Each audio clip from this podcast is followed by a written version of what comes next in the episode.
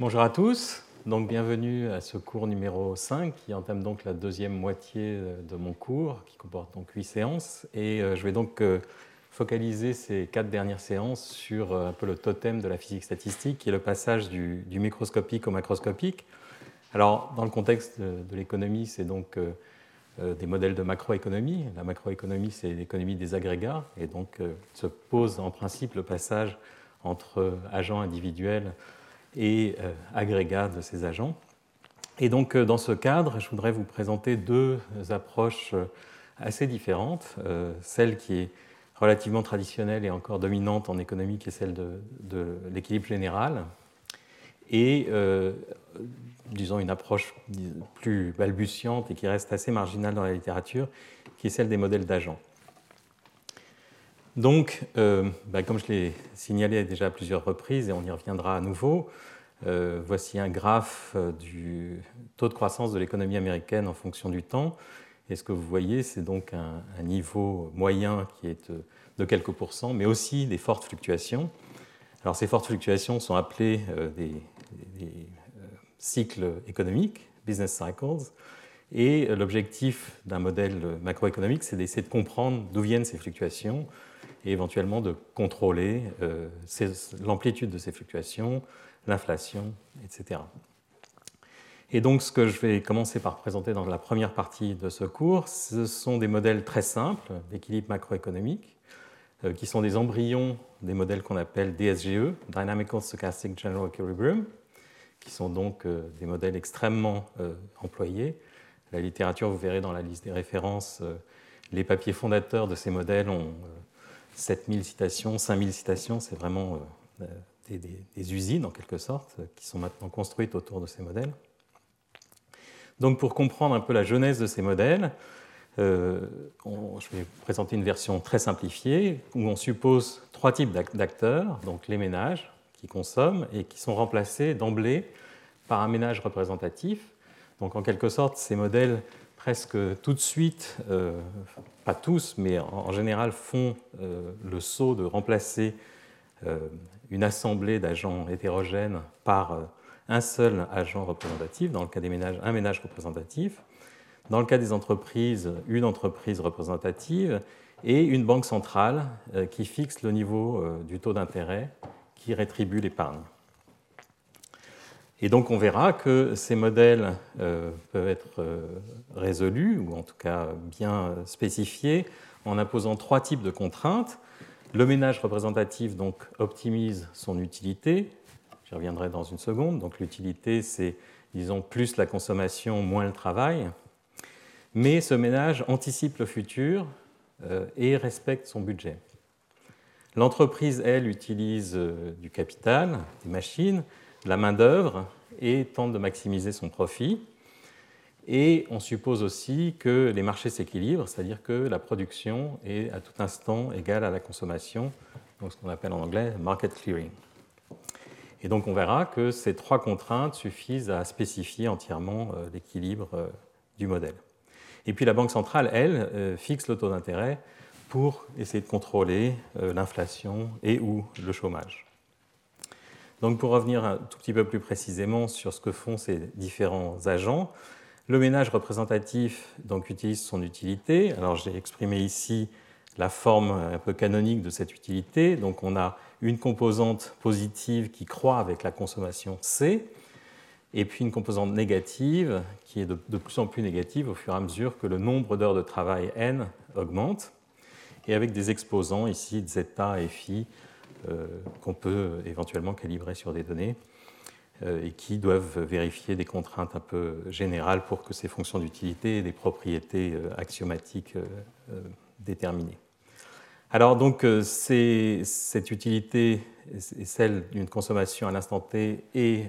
d'un nombre d'heures de travail travaillées à l'instant T, mais le ménage, comme je le disais, anticipe l'avenir, c'est-à-dire que ce qui l'intéresse, c'est de maximiser l'espérance de la somme de toutes ces utilités futures euh, actualisées avec un certain taux d'actualisation ρ. Donc, bien sûr, le futur lointain compte moins aujourd'hui que le futur, futur, proche, et ce taux d'escompte, en quelque sorte, est appelé ρ. Et puis finalement, je vous l'ai dit, le ménage doit respecter son budget. Donc son budget, c'est ce qu'il va dépenser à l'instant T. Donc c'est le prix de, du bien de consommation, la quantité consommée C, et puis le ménage épargne et donc achète des obligations qui payeront 1 au pas de temps suivant et donc les achète avec donc le, prix de l'obligation au temps t exponentiel de moins IT, où I est le taux d'intérêt. Euh, et donc ce taux d'intérêt permet donc de passer d'un prix qui est exponentiel de moins IT au temps t à un prix qui vaut 1 au temps t plus 1. Et puis par ailleurs, donc, euh, ce budget est limité par le salaire qu'il reçoit, W fois le nombre d'heures travaillées, les obligations qui viennent à maturité, qui donc payent 1 au temps t, BT moins 1, et puis éventuellement euh, des dividendes qui viennent des profits des entreprises, de l'entreprise. Et alors ce que vous voyez ici, c'est que euh, cette opération où on suppose que l'agent regarde dans le futur pour décider ce qu'il fait maintenant,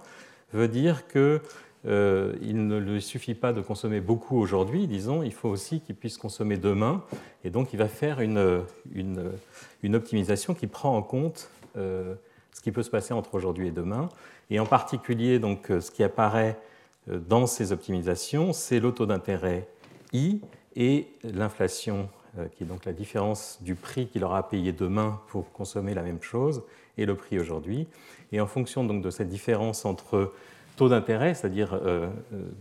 disons, l'incitation à épargner et inflation, qui est l'incitation à consommer, on, a une consommation qui va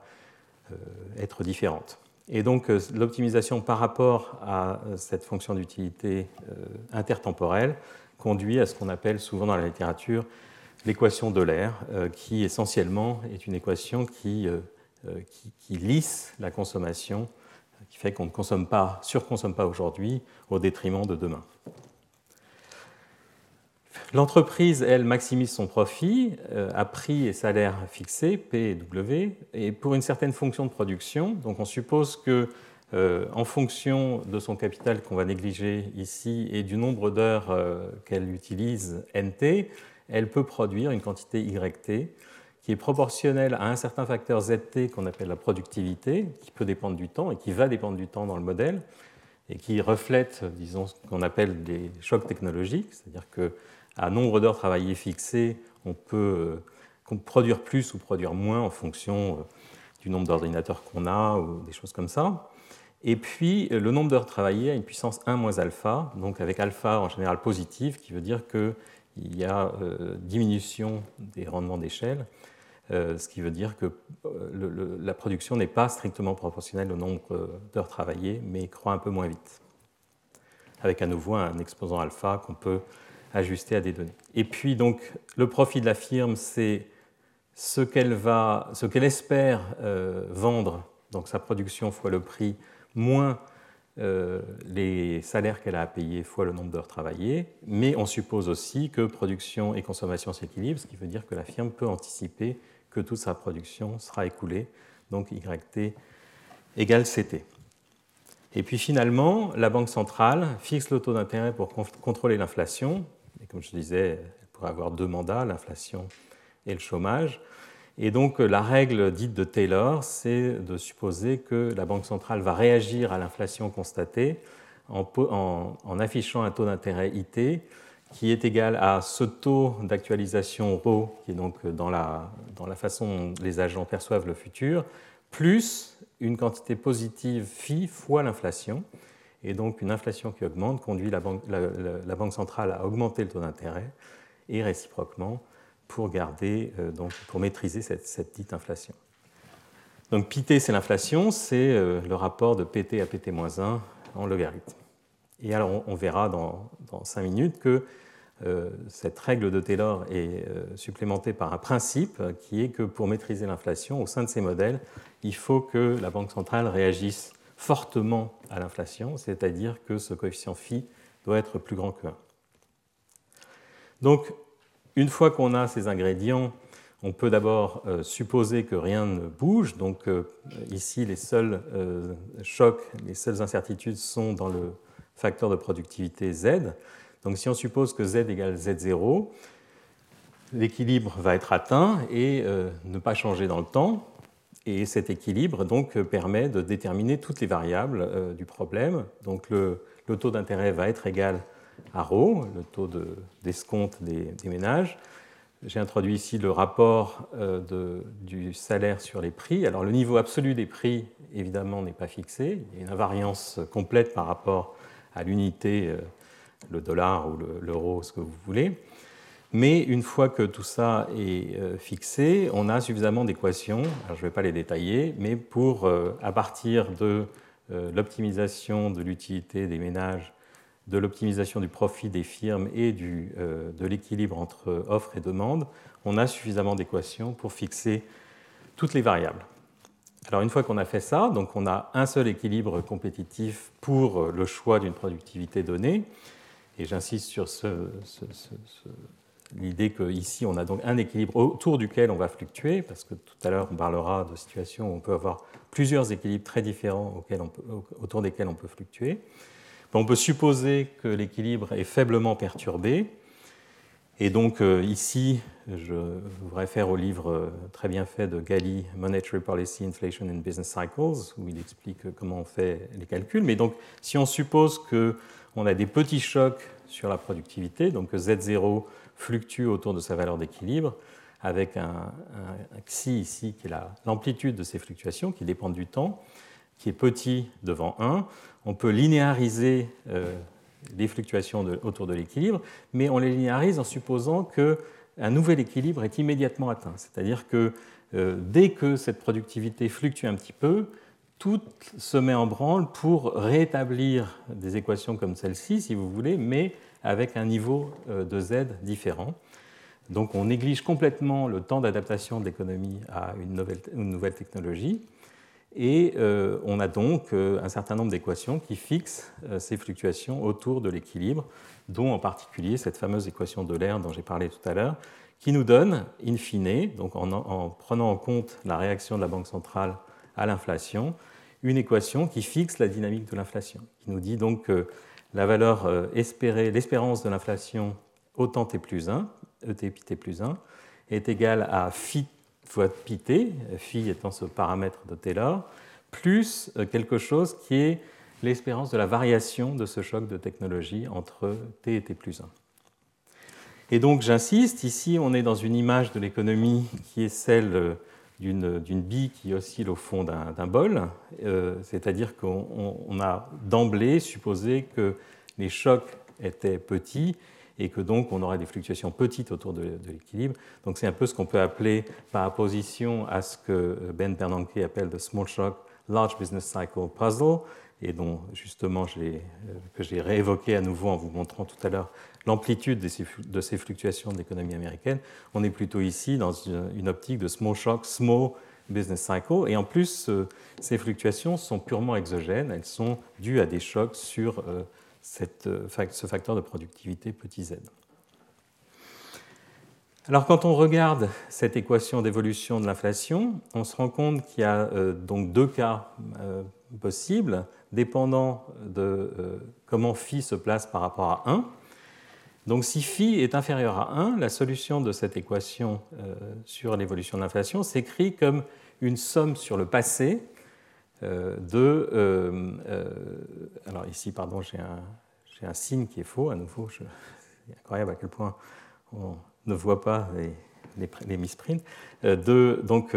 donc, une somme sur le passé des, de, variables état qui ne sont pas déterminées, en fait, qui ne sont déterminées par rien, qui sont des variables aléatoires qui ne se raccroche à aucune variable macroéconomique fondamentale, disons, plus euh, donc euh, les espérances passées des variations de chocs de technologie, de, des chocs de technologie. Donc euh, ça, c'est la solution quand phi est inférieur à 1. Et ce que vous voyez, c'est donc qu'il apparaît une variable non déterminée ici, eta. Et donc, dans la littérature, on parle de cette situation comme une situation d'équilibre multiple. Alors en fait, il y a un peu une confusion dans les mots parce que équilibre multiple, ça peut vouloir dire plusieurs choses. Et la façon dont, en particulier en physique, on utilise le mot d'équilibre multiple, c'est plutôt des équilibres autour desquels on regarde euh, des fluctuations. On verra des exemples de tels équilibres multiples plus tard, alors qu'ici on parle du même équilibre autour duquel on fluctue, mais le chemin emprunté par l'économie qui est à chaque instant à l'équilibre, peut être donc déterminé par une variable état complètement arbitraire. Donc c'est aussi ce qu'on appelle des, sunspots, variables qui ne devraient avoir aucune influence sur l'économie et qui pourtant en ont. En revanche, si phi est supérieur à 1, alors la solution euh, qui intègre sur le passé euh, explose et euh, au contraire, on est obligé de choisir une solution unique cette fois-ci, qui est écrite donc sur la deuxième ligne et qui ne fait apparaître cette fois aucune variable indéterminée et qui est donc une somme sur le futur des espérances de variation de choc de technologie qui sont donc purement de nature fondamentale. Donc euh, ici, on, est vraiment au cœur de l'idée d'anticipation rationnelle, c'est-à-dire que les agents arrivent à estimer correctement, de façon non biaisée, ces variations de choc de productivité future, et euh, grâce à cela, l'inflation aujourd'hui est parfaitement déterminée. Donc euh, cette solution est intéressante parce qu'elle élimine justement toute l'indétermination, donc elle permet en quelque sorte à la Banque centrale d'ancrer correctement l'inflation mais euh, c'est une solution un peu étrange, en tout cas du point de vue du physicien, parce que tout écart à cette solution déterminée, euh, au contraire, à cause du, fait que si vous regardez cette équation, donc euh, ce qui se passe demain est égal à phi, phi supérieur à 1 fois ce qui se passe aujourd'hui, en général, ça donne une solution divergente. Et effectivement, dès qu'on on, s'écarte de cette solution parfaitement rationnelle, euh, le, chemin explose. Et donc, entre guillemets, on l'élimine, puisque c'est bien connu, l'économie doit être stable.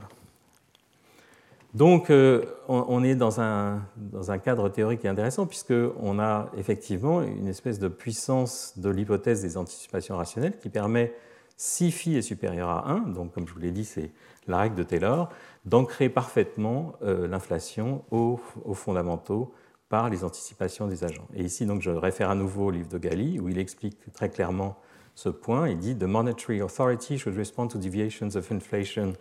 from their target levels by adjusting the nominal rate with sufficient strength, donc c'est phi supérieur à 1. It is the presence of a threat of a strong response by the monetary authority to an eventual deviation of the output gap and inflation from target that suffices to rule out any deviation in equilibrium. Donc vous voyez très clairement exprimé cette idée que c'est justement parce que euh, la Banque centrale va réagir fortement aux, euh, inflations constatées que euh, ces, déviations n'auront pas lieu. Alors à ce stade, donc, je voudrais vous introduire une vision assez différente qui est celle justement d'un passage entre micro et macro qui est plus compliqué et, peut conduire à, à, des surprises, puisque finalement, dans le modèle précédent, on a remplacé toute la complexité des agents par un agent unique, et on a supposé que cet agent unique était rationnel. Donc, euh, le, moindre, euh, le moins qu'on puisse faire, c'est d'essayer de justifier le fait qu'à l'échelle agrégée, l'agent représentatif fait d'une multitude d'agents euh, différents en interaction conduise à effectivement une description effective en termes d'agents rationnels. Et donc là, évidemment, je voudrais citer cet article très connu, euh, qui est presque maintenant un peu une tarte à la crème, de Phil Anderson en 72, qui s'appelle More is Different, où il explique que the behavior of large assemblies of interacting individuals, alors en fait, il parle de particules, il parle de problèmes physiques, euh, mais vous allez voir que ça se transcrit tout à fait, cannot be understood as a simple extrapolation of the properties of isolated individuals, ou particles, Instead, entirely new, unanticipated behaviors may appear, and their understanding requires new ideas and methods. Et donc là, j'ai rappelé ce phénomène qui nous est tous familier, qui est que à 0 degré, l'eau passe d'un état euh, liquide et bleu qui coule à un état euh, très différent, qui est solide et qui résiste, alors que ce sont euh, les mêmes, atomes à l'échelle microscopique. Donc, comme je l'ai dit, le, passage du microscopique au macroscopique, c'est le totem de la physique statistique. Et on sait, après un siècle ou plus, 150 euh, ans d'études de systèmes divers, euh, peut avoir des cas très différents. Si on a des agents sans interaction ou en interaction faible, sans hétérogénéité forte, alors l'agrégation est effectivement triviale. Donc l'exemple des gaz parfaits est l'exemple canonique où il ne se passe rien de, particulier. alors que, au contraire, quand on a des interactions ou des fortes hétérogénéités, on peut avoir des surprises entre le microscopique et le macroscopique, sur, entre le chemin qui conduit euh, du microscopique au macroscopique, l'agrégation fait apparaître des phénomènes euh, fondamentalement nouveaux, comme le disait Anderson. Et donc dans le contexte physique, euh, on a tout un tas de, systèmes que vous connaissez, le, magnétisme, qui, donc, où les aimants acquièrent une magnétisation non nulle spontanément quand on baisse la température, la supraconductivité, les métaux peuvent se mettre à conduire le courant sans aucune résistance quand on baisse la température. La rigidité, le fait que cette table sur laquelle je m'appuie euh, ne s'effondre pas, a l'air d'être un phénomène tellement, à nouveau tellement commun qu'on en oublie le caractère euh, quasi miraculeux. Et là, je cite à nouveau Anderson, c'est le fait que euh, des atomes acquièrent collectivement une rigidité n'est pas du tout trivial. Et puis, on peut avoir des phénomènes collectifs dans d'autres domaines, bien sûr, dans le monde animal dans le monde humain. Euh, et j'ai représenté ici un certain nombre euh, d'exemples. Donc euh, le vol des tourneaux dans le ciel de Rome, qui forment des, des, patterns, des formes extraordinaires. Et donc on aura un séminaire là-dessus par Irénée Giardina dans deux semaines. les bancs de poissons, qui s'orientent aussi de façon collective. L'aola dans les stades, donc l'apparition spontanée d'une espèce de vague qui parcourt le stade. Et vous noterez que c'est vraiment un phénomène non trivial parce que, a priori, cette vague pourrait tourner dans, le sens des aiguilles d'une montre ou dans le sens opposé des aiguilles d'une montre, mais il y a donc une brisure des symétries qui, se crée, qui euh, effectivement fait que, en général, un phénomène collectif est associé par une brisure de symétrie. On le voit aussi dans les bancs de poissons ici, où une direction particulière est choisie par, euh, de façon collective par tous ces poissons. Ici, ce que j'ai représenté, ce qui est évidemment pas très visuel en photo, c'est euh, donc le scintillement euh, synchronisé des lucioles, et j'y reviendrai dans une, dans une seconde. Donc, ces effets collectifs émergents sont bien connus, mais on pourrait imaginer qu'ils ont euh, leur contrepartie en sciences sociales, panique, retournement d'opinion, hystérie collective, crise économique, peuvent peut-être se décrire ou se comprendre en termes justement d'une synchronisation ou de l'apparition d'un effet collectif non trivial quand on passe du microscopique au macroscopique avec des agents qui interagissent et qui échangent de l'information ou, ou, de la panique. Euh, donc, euh, à ce stade, il faut comprendre qu'on peut tout à fait construire des modèles où les agents sont rationnels, mais le collectif euh, ne l'est pas, en tout cas ne peut pas être décrit par un agent représentatif rationnel. Et au contraire, on peut aussi avoir des cas où les agents sont irrationnels, mais par effet d'agrégation ou de moyenne, euh, le collectif peut en effet être décrit comme euh, un agent rationnel. Et donc c'est effectivement le fameux as if, donc on peut supposer que euh, même si les agents individuellement ne sont pas rationnels, enfin on peut supposer, il faut le montrer, mais l'idée du, type de modèle dont je vous ai parlé dans la première partie, c'est justement que par effet de moyenne, on peut remplacer des agents qui ne sont pas forcément tous rationnels par un agent représentatif qui, lui l'est, parce que tous ces effets, euh, disons, spurieux se, moyennent. Donc associé à ces effets collectifs, euh, en physique, on, on, parle de transition de phase et de diagramme de phase. Donc j'ai rappelé disons, le diagramme de phase canonique euh, de la matière euh, usuelle, donc où on a trois phases possibles, solide, liquide et gaz, séparées par des lignes de transition, où de façon brutale, le système change de phase. Et donc ce qui est important du point de vue de la compréhension de ces systèmes, euh, en tout cas du point de vue de la compréhension qualitative, c'est de comprendre l'existence de ces phases et la position de ces lignes de transition. Et donc à nouveau, euh, j'insiste, mais ça me semble toujours, euh, même si je répète cette phrase des étudiants depuis 20 ans, euh, tout à fait miraculeux que l'eau à des températures extrêmement proches puisse avoir un comportement macroscopique aussi, aussi différent. Mais ce qu'on apprend aussi en regardant ces diagrammes de phase et en justement comprenant le, le, mécanisme du passage microscopique-macroscopique, c'est que si on est suffisamment loin de ces transitions de phase, on a un comportement qu'on pourrait qualifier de structurellement stable, c'est-à-dire que des petites variations autour du point de, fonctionnement n'engendrent pas de, changements radicaux à l'échelle macroscopique. Seuls quelques, petits, quelques paramètres microscopiques changent. Euh, donc, par exemple, si on pense à un fluide à l'échelle macroscopique, on sait qu'on peut décrire l'écoulement d'un fluide par un paramètre qui est la viscosité et qui est une espèce de moyenne compliquée des propriétés moléculaires du liquide qu'on considère. Donc c'est un petit peu ce qui se passe dans le théorème de la limite centrale. Ces lois physiques émergentes, ces lois macroscopiques qui émergent et qui ne font apparaître que très peu de paramètres à partir d'une réalité microscopique très complexe, c'est justement ce qui rend la modélisation possible, puisque si on avait à euh, traîner euh, des, dizaines ou des centaines de, paramètres différents à l'échelle macroscopique, ça ne serait pas très euh, facile. Mais donc, c'est vraiment exactement le même mécanisme que dans le théorème de la limite centrale, où à partir de variables aléatoires de distribution quelconque, on ne fait apparaître, on ne fait émerger que quelques paramètres.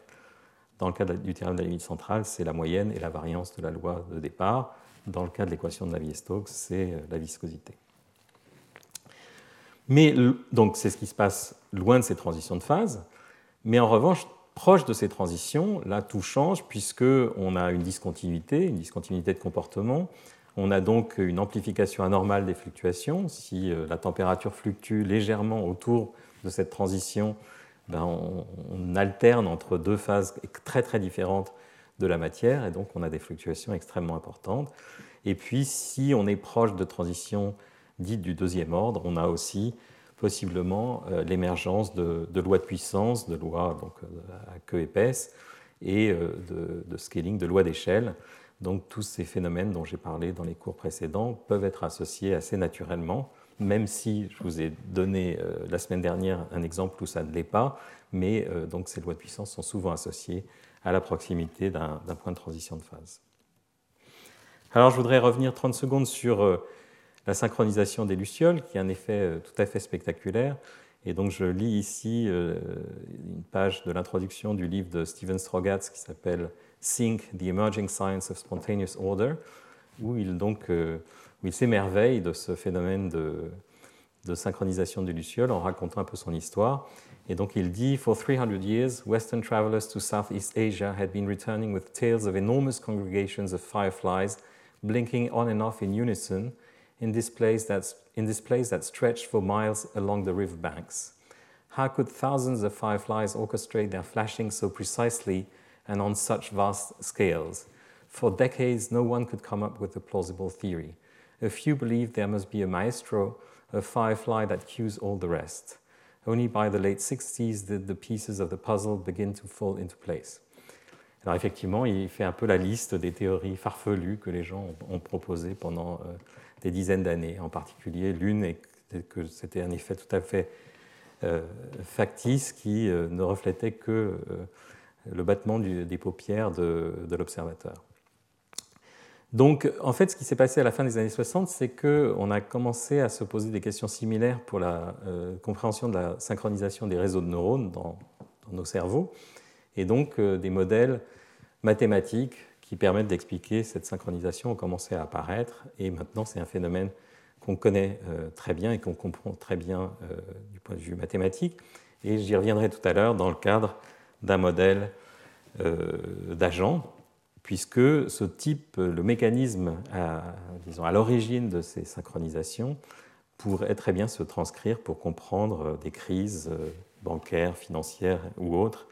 Et donc, j'en donnerai un exemple tout à l'heure. Alors, je voudrais, avant de passer au modèle d'agent, je voudrais euh, rester dans le cadre, euh, disons, classique donc, euh, de ces modèles de macroéconomie dont je vous ai parlé tout à l'heure, à base d'agents représentatifs et d'équilibres simples, pour vous montrer comment on peut faire apparaître, même au sein de ces modèles très simplifiés, en les généralisant un petit peu, des équilibres multiples, non pas au sens de l'inflation qui peut prendre des trajectoires non déterminés par les fondamentaux, mais réellement des points de fonctionnement qui sont complètement différents euh, autour, desquels euh, l'économie fluctue. Donc euh, une idée simple qu'on a donc explorée récemment avec Federico Morelli Marco Tarzia et Michael Benzaken, c'est de ne pas supposer tout de suite qu'on a affaire à un agent représentatif, mais plutôt qu'on a affaire à, une multitude d'agents, UI étant la fonction d'utilité de l'agent I, CI la consommation de l'agent I, NI le nombre d'heures travaillées par ce même agent. Et cet agent, on suppose qu'il a euh, une fonction d'utilité qui est du même euh, acabit que précédemment. Simplement, sa propension à consommer, ce FI ici, qui, est donc, euh, qui donne plus de poids à la consommation par rapport au travail, si vous voulez, ce FI, on va supposer qu'il dépend du temps, et il dépend du temps via un effet de confiance, c'est-à-dire que les gens ont tendance à vouloir plus consommer quand les choses vont bien, quand ils sont optimistes et euh, moins consommés quand au contraire ils sont pessimistes.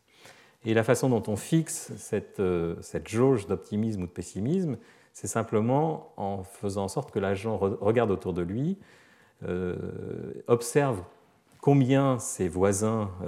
dans son réseau social ont consommé au pas de temps précédent, en fait la moyenne et donc consomme suivant une certaine fonction, plutôt sa propension à consommer, puisque sa consommation sera le résultat d'une optimisation, mais le paramètre qui, vient dans qui intervient dans cette optimisation dépend de la consommation passée de son euh, noyau, euh, enfin son, de son, réseau social local. Alors, pour simplifier tout de même, euh, et pour rendre les calculs possibles, on prend la limite où ce voisinage est très grand, et où donc cette moyenne qu'il fait sur ses voisins euh, revient à moyenner sur euh, l'ensemble de, la population. Donc c'est la limite qu'on appelle de champ moyen euh, en physique. Et on se retrouve dans le cadre un peu classique où on a à se confronter uniquement à des variables macroscopiques. Mais vous voyez que l'agent macroscopique, l'agent représentatif en question, donc on remplace toute la population à ce stade par un agent représentatif, mais il est tout, à fait non trivial parce qu'il a une fonction d'utilité qui n'aurait aucun sens si on s'intéressait à un agent unique. C'est vraiment à cause de ce processus de moyenne et d'interaction entre agents qu'on arrive à se replacer dans un cadre d'agent représentatif, mais avec une fonction d'utilité euh, un peu baroque. Et donc, euh, on choisit dans le modèle une fonction f de c qui est sigmoïdale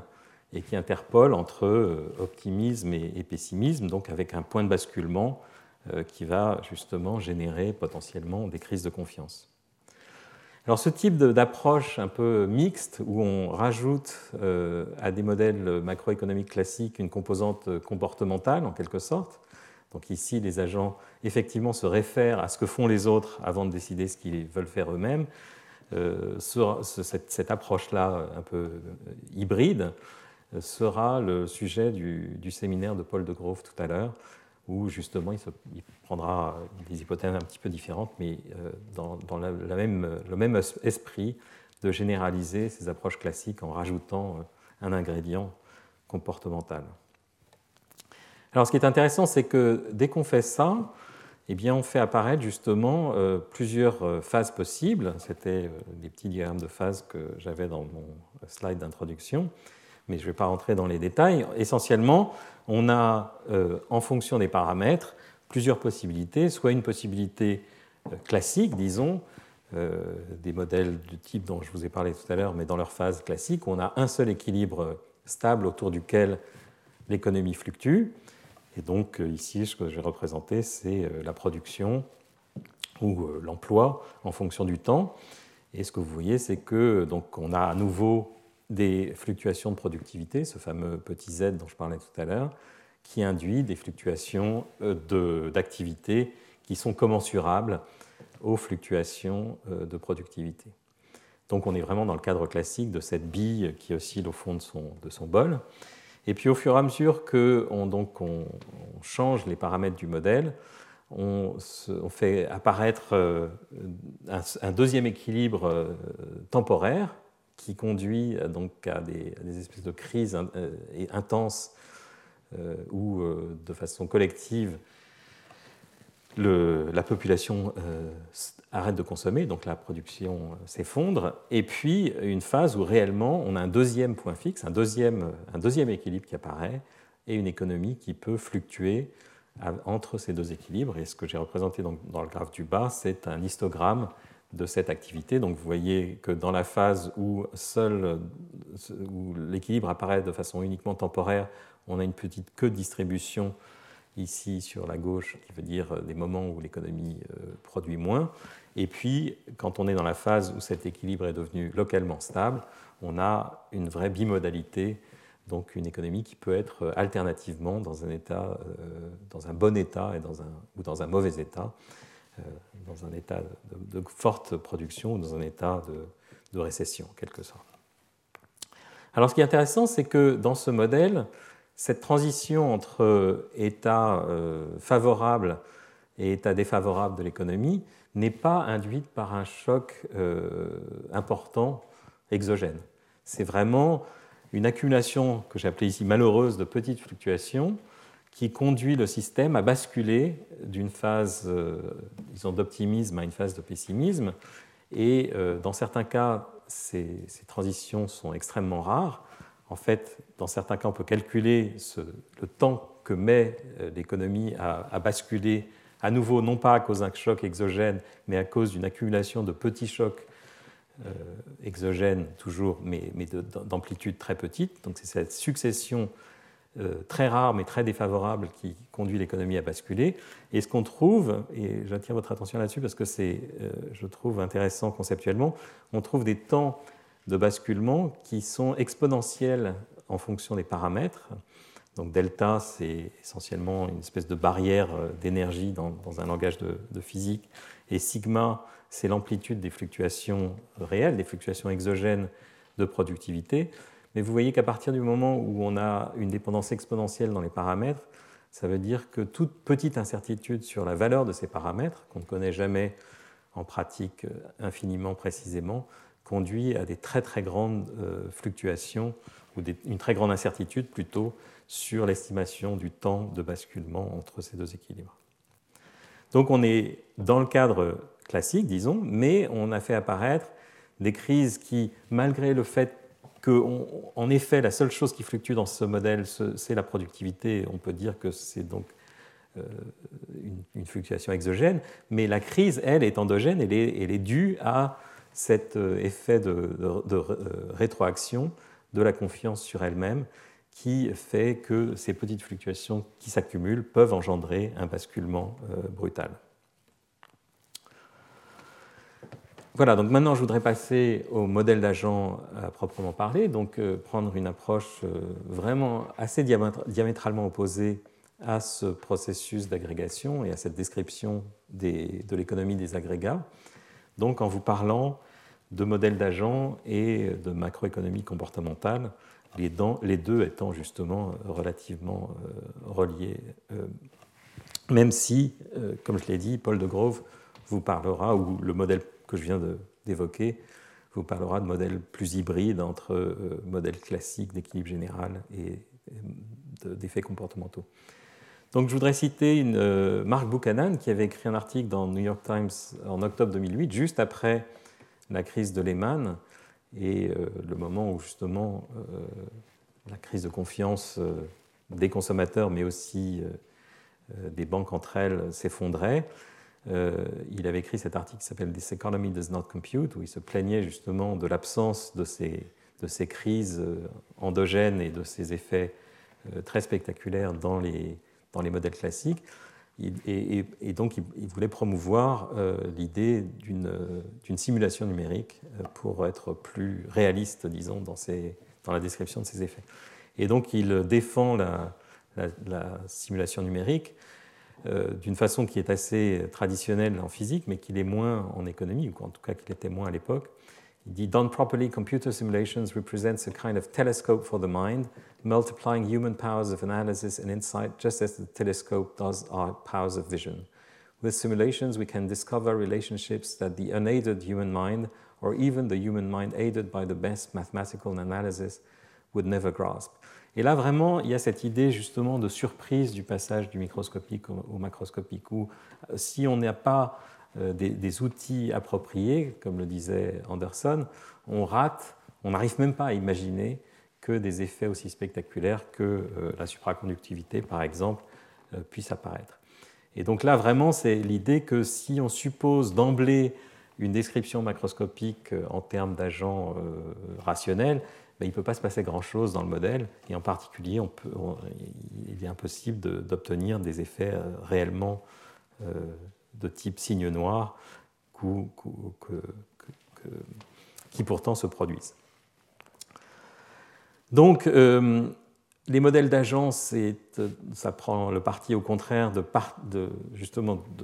démarrer la modélisation au niveau microscopique, en supposant des agents hétérogènes, euh, vous, moi, qui utilisent non pas euh, des arguments de rationalité très fortes et d'anticipation du futur, euh, où les agents sont en plus censés connaître euh, le modèle lui-même et être cohérents avec ce modèle, mais au contraire utilisent des heuristiques euh, plausibles. Donc on parle de rationalité limitée, et vous verrez à nouveau des heuristiques plausibles tout à l'heure dans le séminaire de Paul de, Grove. et donc, à partir de cette, idée, évidemment, on peut construire des tas de modèles différents des modèles d'agents en variant un petit peu les hypothèses qu'on fait sur euh, la façon dont les firmes se, comportent, dont la façon dont les agents se comportent, etc. Donc il y a tout un tas de choix de modélisation qui ne sont plus fixés par des arguments de rationalité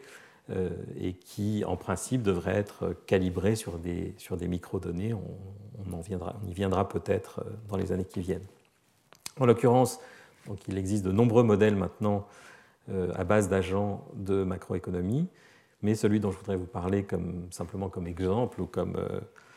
proof of concept, c'est un modèle dont on, sur lequel on a beaucoup travaillé avec Francesco Zamponi, Marco Tarzia et Stanislao Gualdi, qu'on a appelé Mark Zero pour des, pour des mauvaises raisons, mais euh, voilà, le, nom est resté.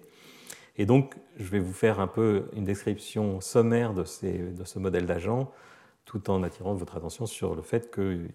c'est un modèle parmi d'autres et que toutes ces euh, hypothèses sont évidemment critiquables. Mais euh, j'insisterai aussi sur le fait que malgré tout, en variant ces hypothèses, euh, en changeant assez considérablement en réalité un certain nombre de, spécifications de ces, de ces, hypothèses, finalement le comportement macroscopique ne change pas et ça reflète ce que je vous disais tout à l'heure sur ce diagramme de phase de la matière, où finalement, en changeant beaucoup de choses, on a toujours, in fine, un solide, euh, un liquide et un gaz. Donc on a des ménages qui, à nouveau, euh, vont consommer. Donc ils ont une certaine demande de consommation qu'on fixe comme étant une certaine fraction petit c. Alors j'ai indiqué en rouge les paramètres euh, qui seront importants par la suite. Donc une fraction petit c de l'épargne disponible avec euh, un petit c qui est soit constant, soit éventuellement peut dépendre de la différence entre inflation et taux d'intérêt, un peu pour reproduire euh, cette heuristique euh, qui est inspirée de cette équation de l'air dont je vous parlais tout à l'heure, qui est effectivement que quand l'inflation est forte, on a tendance à consommer tout de suite, alors que quand le taux d'intérêt est fort, on a tendance à épargner et consommer plus tard. Donc on peut inclure effectivement dans la spécification du modèle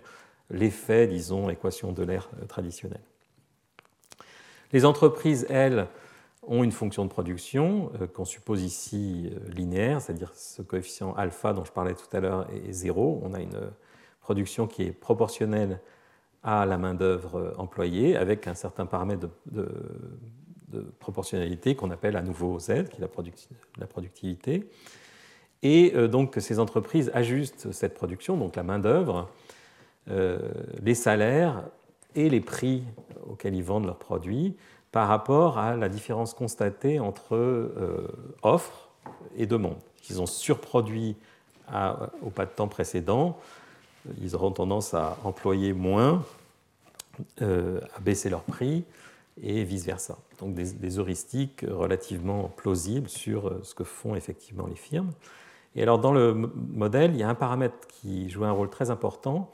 qui est ce paramètre que j'ai appelé grand R ici, qui est le rapport de la vitesse d'ajustement à la baisse ou à la hausse, plutôt à la hausse et à la baisse de la production en fonction de cette différence entre offre et demande constatée. Autrement dit, quand euh, les entreprises doivent euh, embaucher parce qu'elles font face à une demande euh, en excès, est-ce qu'elles le font vite ou lentement par rapport à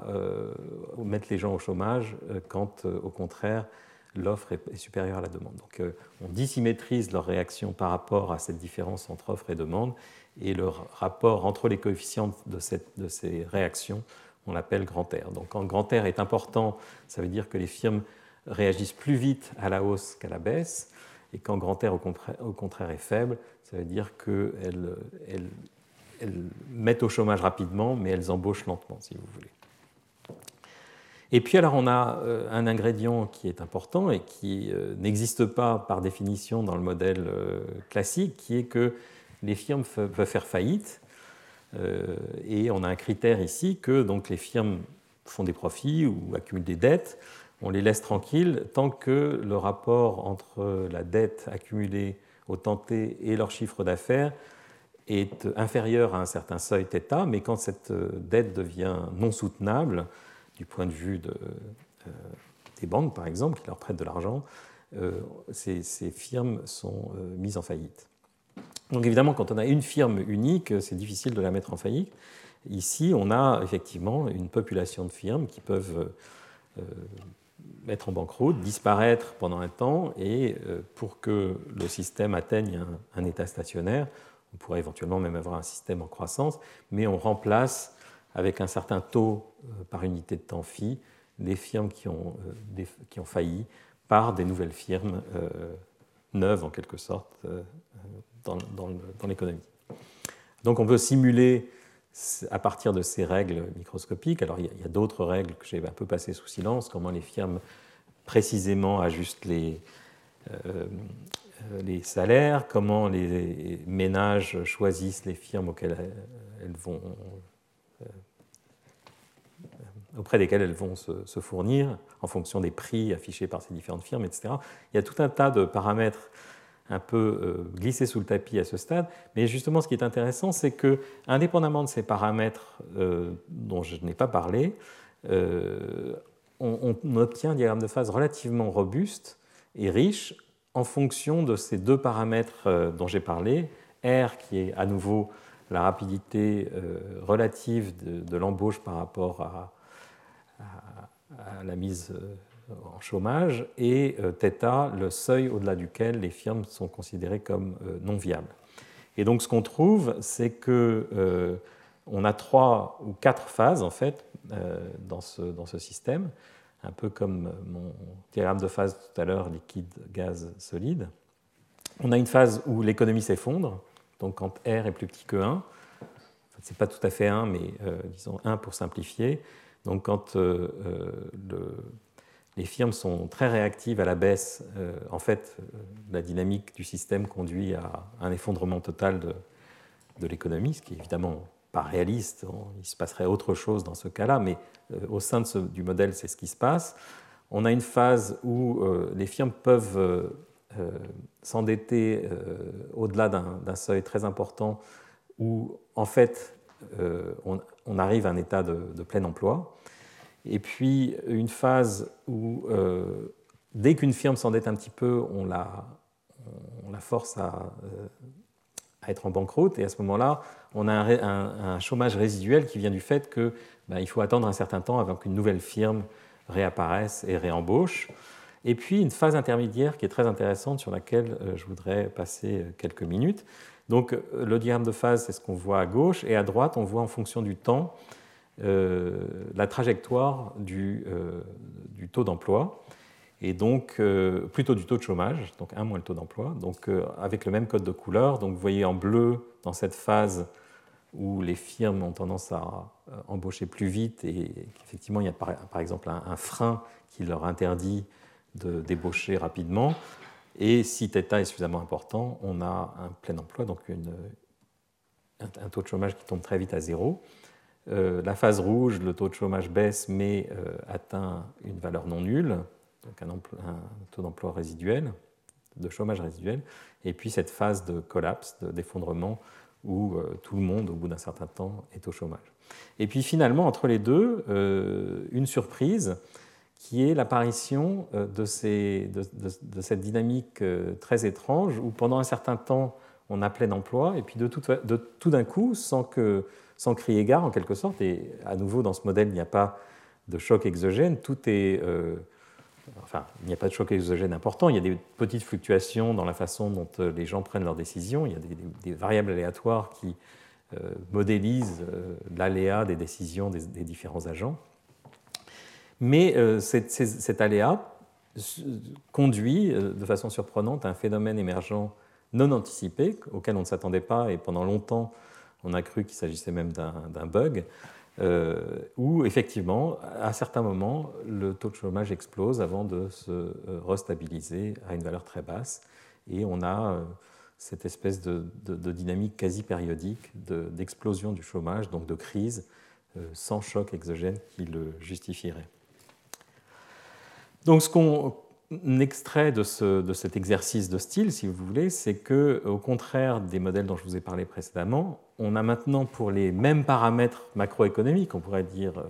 on, voit qu'en fonction de paramètres euh, dynamiques, comme par exemple euh, ce, rapport grand R, on peut avoir des phases émergentes, des équilibres macroéconomiques totalement différents qui émergent à l'échelle macroscopique. Et parfois, euh, on, a même des conditions, exactement comme dans la transition euh, solide-liquide, euh, où on, peut avoir coexistence de phases. C'est-à-dire que pour tous les paramètres étant même identiques, même les paramètres dynamiques, on peut se retrouver dans deux phases différentes en dépendant des conditions initiales. Alors, je voudrais passer cinq minutes à vous décrire ce qui se passe donc, dans cette phase étrange, cette phase de, crise endogène dessiné en vert ici, en euh,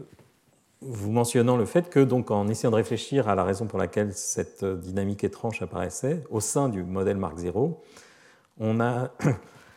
on a d'abord identifié la boucle de rétroaction qui permet de comprendre cette, euh, cette, cette, oscillation et qui est assez simple en fait, c'est que le mécanisme de crise, c'est que parfois il y a des faillites euh, dans le modèle qui, quand elles sont un peu fréquentes, euh, augmente le chômage et donc baisse la consommation. Euh,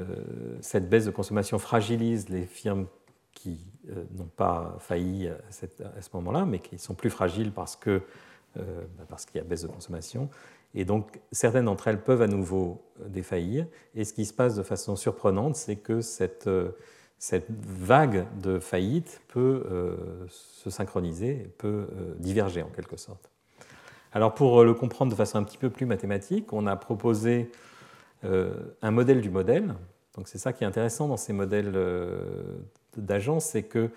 c'est souvent des, catalyseurs d'imagination, comme je te le dirai à la fin. Donc on, code quelque chose qui paraît réaliste et puis on a une surprise et en se, en se frottant la, la, tête pour comprendre d'où viennent ces effets étranges, en fait on, on, affine notre compréhension du monde en général et du modèle en particulier. Et donc, il se trouve que là, en, faisant une, modélisation de ce modèle, euh, donc en termes de marche aléatoire à une dimension, je ne vais pas passer beaucoup de temps à décrire le modèle lui-même, mais essentiellement, ici, x est une variable unidimensionnelle qui représente les capitaux propres d'une entreprise. Quand x tombe à zéro, c'est une faillite. Et on suppose donc ce mécanisme de rétroaction dont je vous ai parlé tout à l'heure, qui est que quand une firme défaille, c'est-à-dire quand une des firmes a son X qui touche zéro, euh, toutes les autres firmes sont rapprochées un tout petit peu de cette barrière en X égale 0. Donc de façon mathématique, ça prend la forme d'une équation de Fokker-Planck ici, avec un, terme de diffusion, un terme de biais, un terme de drift, et puis un terme de réinjection qui fait que quand une firme, comme je vous l'ai dit tout à l'heure, quand une firme a disparu, pour que le modèle soit stationnaire, on, réinjecte de nouvelles firmes euh, avec un niveau de, capital propre qui vaut ici θ. Et euh, le, terme de rétroaction vient de, ce terme ici, qui est que à chaque fois qu'une firme touche zéro, c'est donc le P' de zéro, P étant la, la, probabilité de trouver une firme avec un capital propre X autant T, P' de 0, c'est le flux de firmes qui, qui défaille.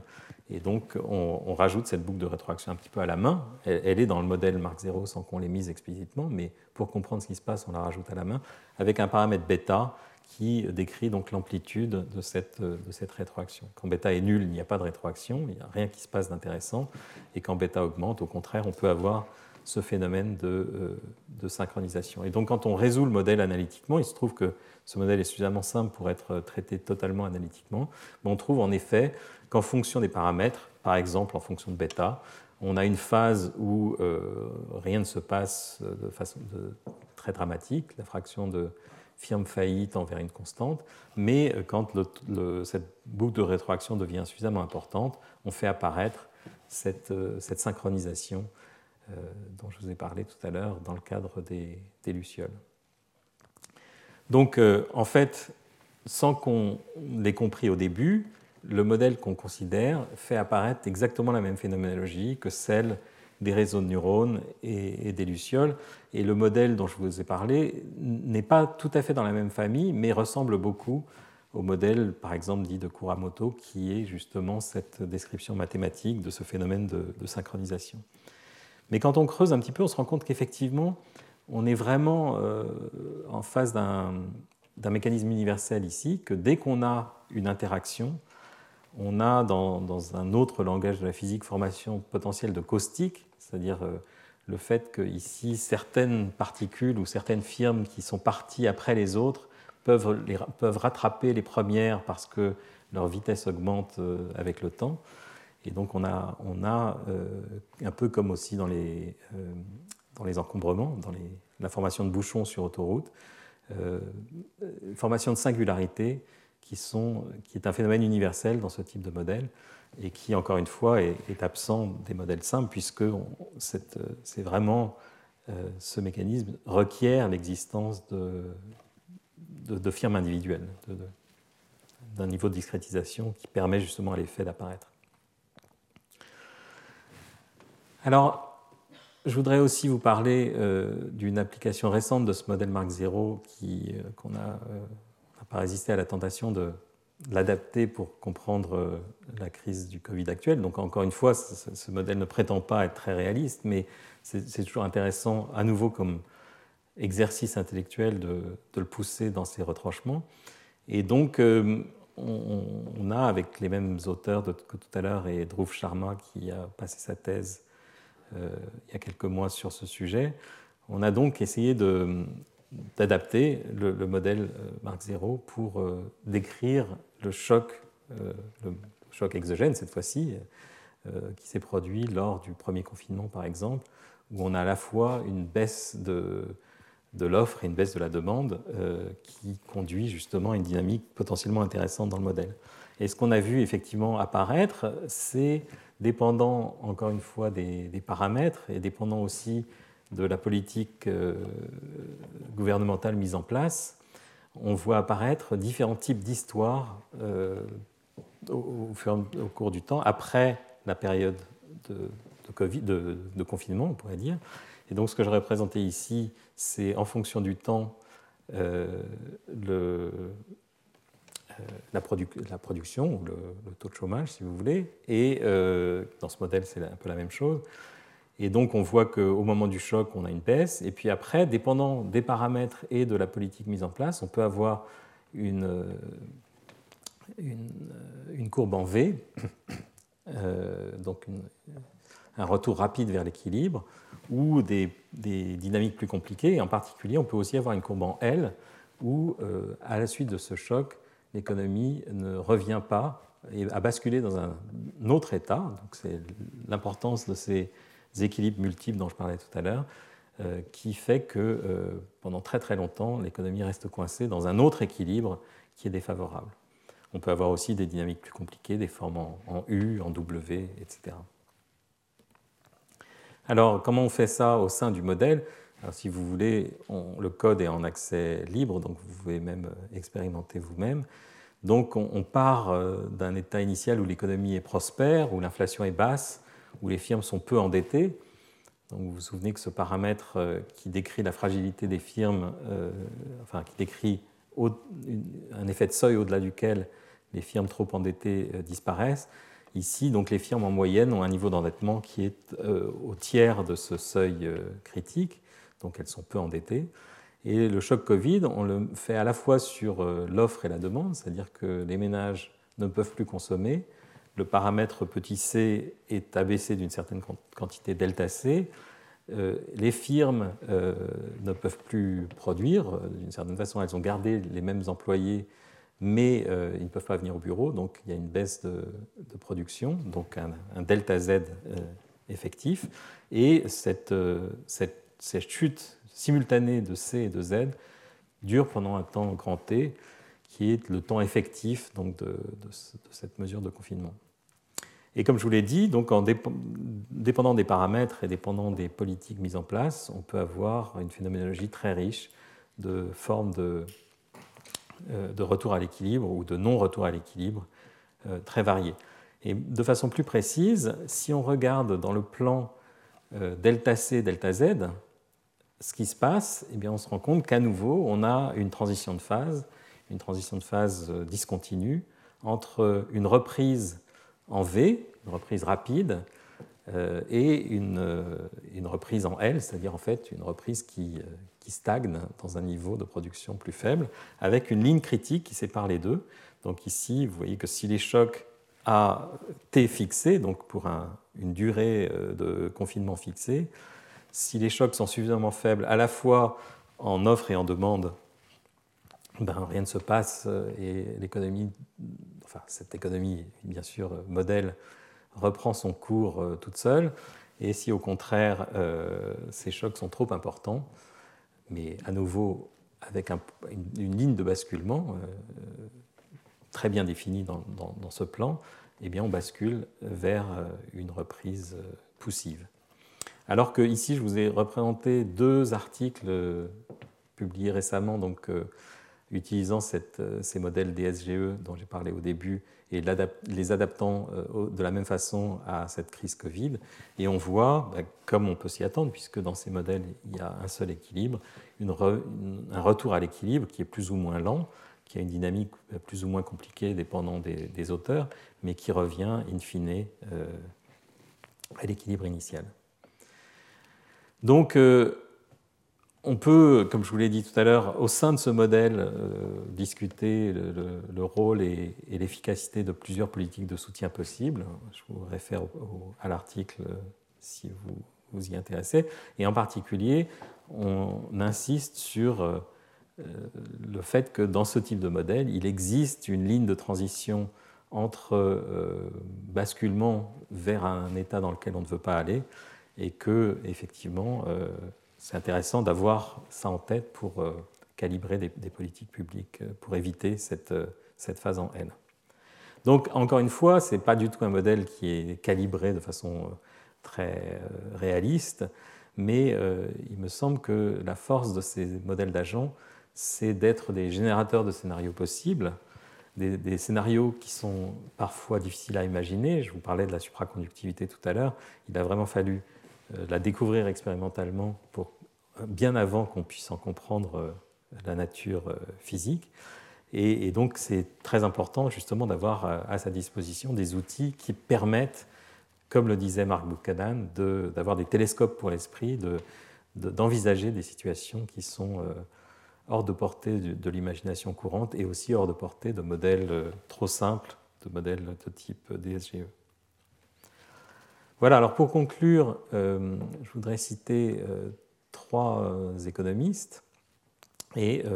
rassembler un peu les réflexions dont que j'ai partagées avec vous sur les modèles de type DSGE, les modèles d'agents. Donc, après la crise de 2008, Jean-Claude Trichet la Banque centrale européenne pendant une conférence à laquelle j'ai eu la chance d'assister, avait dit Models failed to predict the crisis and seemed incapable of explaining what was happening. In the face of the crisis, we felt abandoned by conventional tools. Et donc, ce qu'il décrivait, c'est effectivement que tous ces modèles euh, très utilisés par les banques centrales, en particulier les modèles DSGE, euh, sont effectivement muets euh, face à ce type de, de crise non, non, prévus et qui ne peuvent pas arriver dans les modèles. Et donc, on n'a pas les outils qui permettent de comprendre ce qui se passe. Robert Lucas, lui, dit The 2008 crisis was not predicted because economic theory predicts that such events cannot be predicted. Donc, en quelque sorte, une démission totale par rapport à l'objectif ou l'ambition de décrire au moins les mécanismes possibles qui peuvent conduire à une déstabilisation. Et euh, Alan Kerman, en 2010, qui dit The economic crisis is a crisis for economic theory. Donc, je vous ai parlé des modèles euh, DSGE, qui sont des modèles à agents rationnels, et surtout euh, qui supposent une suite d'équilibres immédiatement atteints et des chocs purement exogènes qui sont linéarisés autour d'un équilibre unique. Alors on peut évidemment, et il y a eu beaucoup de travail depuis la crise de 2008 pour, euh, pour, euh, formuler des, des, extensions et rajouter des, ingrédients manquants dans des SGE, en particulier euh, des frictions, des, écarts à cette image d'un équilibre parfait, et aussi des tentatives d'introduire des agents hétérogènes, donc des modèles dits Hank où le H est pour hétérogénéus. Euh, et puis, euh, on peut imaginer des modèles DSGE++ où on rajoute des rétroactions, des équilibres multiples et des crises activées, comme le petit modèle dont je vous ai parlé tout à l'heure. Mais il me semble qu'un des problèmes vraiment importants et intéressants, c'est euh, cette, hypothèse d'équilibre immédiatement atteint. En réalité, on voit bien que ce n'est pas le cas. Il faut un certain temps d'adaptation. Euh, comme tout système physique, euh, quand on le perturbe, il faut un certain temps avant qu'il retrouve un équilibre. Et combien,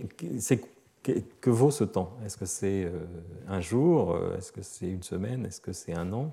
Évidemment, dépendant de cette échelle de temps, les considérations sont très différentes. Donc, en combien de temps peut-on supposer l'équilibre atteint? Et pour répondre à cette question, il faut absolument étendre ces modèles, en avoir une version hors équilibre qui permet de décrire ce qui se passe quand on n'est pas à l'équilibre et éventuellement justement de décrire la trajectoire vers l'équilibre.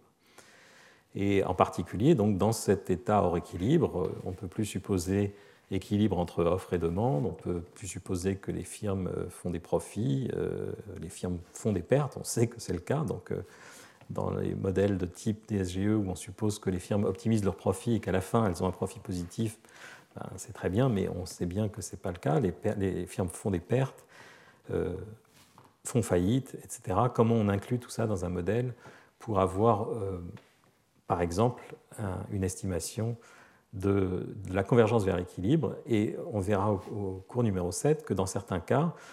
on peut justement calculer ce temps de convergence vers l'équilibre en étendant ces modèles, en leur rajoutant une dynamique, et que dans certains cas, en fait, ce temps de convergence diverge. Euh, même si l'équilibre existe, il ne peut plus être atteint dynamiquement par le système. Alors en face de ces modèles, en, opposition même parfois, euh, on a, je vous ai parlé de ces modèles d'agents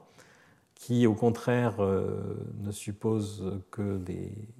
heuristiques euh, un petit peu ad hoc, mais plausibles euh, sur le comportement des agents. Alors ad hoc, en réalité, quand on regarde les modèles classiques, entre guillemets, les modèles que les économistes appellent microfondés, donc les modèles où on suppose des agents rationnels, en réalité, quand on décortique un petit peu, on se rend compte qu'il y a tout un tas d'hypothèses qui sont pas plus ou moins plausibles que les hypothèses qui sont faites dans les modèles d'agents, mais c'est un autre débat. Et donc, euh, en supposant ces heuristiques au niveau microscopique, je vous ai montré que de, la même façon qu'en physique ou que dans ces modèles d'oiseaux ou de phénomènes collectifs, on peut avoir une macroéconomie, une, économie des agrégats euh, très différente suivant les paramètres, avec une phénoménologie très riche, des transitions de phase, euh, un vrai phénomène d'émergence avec des points de basculement et je vous ai montré en particulier dans l'application à la crise Covid une ligne de basculement possible en fonction de l'amplitude du, choc. On a donc un, outil pour essayer de décrire des crises endogènes, des effets de synchronisation, mais, euh, et j'insiste à nouveau là-dessus, pour moi, ces modèles d'agents sont vraiment leur, réelle utilité, c'est en termes de générateurs de scénarios euh, difficiles à concevoir, en, en termes de catalyseurs d'imagination. Peut-être un jour, on verra des, modèles d'agents réellement quantitatifs, calibrés sur euh, des microdonnées. On comprend de mieux en mieux, ou on peut suivre de mieux en mieux ce que font les gens au niveau individuel. Et donc tous ces paramètres sur la façon dont les consommateurs réagissent à tel ou tel stimulus pourront être probablement calibrés sur des microdonnées. Et euh, peut-être qu'on pourrait même imaginer euh, une convergence entre, entre euh, modèles d'agents et modèles de type DSGE, puisque dans certains cas, effectivement, l'agrégation pourrait se faire simplement et conduire à une phénoménologie très proche de celle supposée par les, par les modèles DSGE, mais dans d'autres cas, au contraire, avoir une phénoménologie très différente. Donc je pense que c'est vraiment un un dialogue très intéressant entre les deux communautés qui doit se mettre en place. Alors, comme toujours, pour aller plus loin, un certain nombre de références sur la page d'accueil. Dans euh, dix 10 minutes, si vous le voulez bien, ou un quart d'heure, euh, le séminaire de Paul de Grove qui s'appelle Behavioral Macroeconomics, a New Paradigm.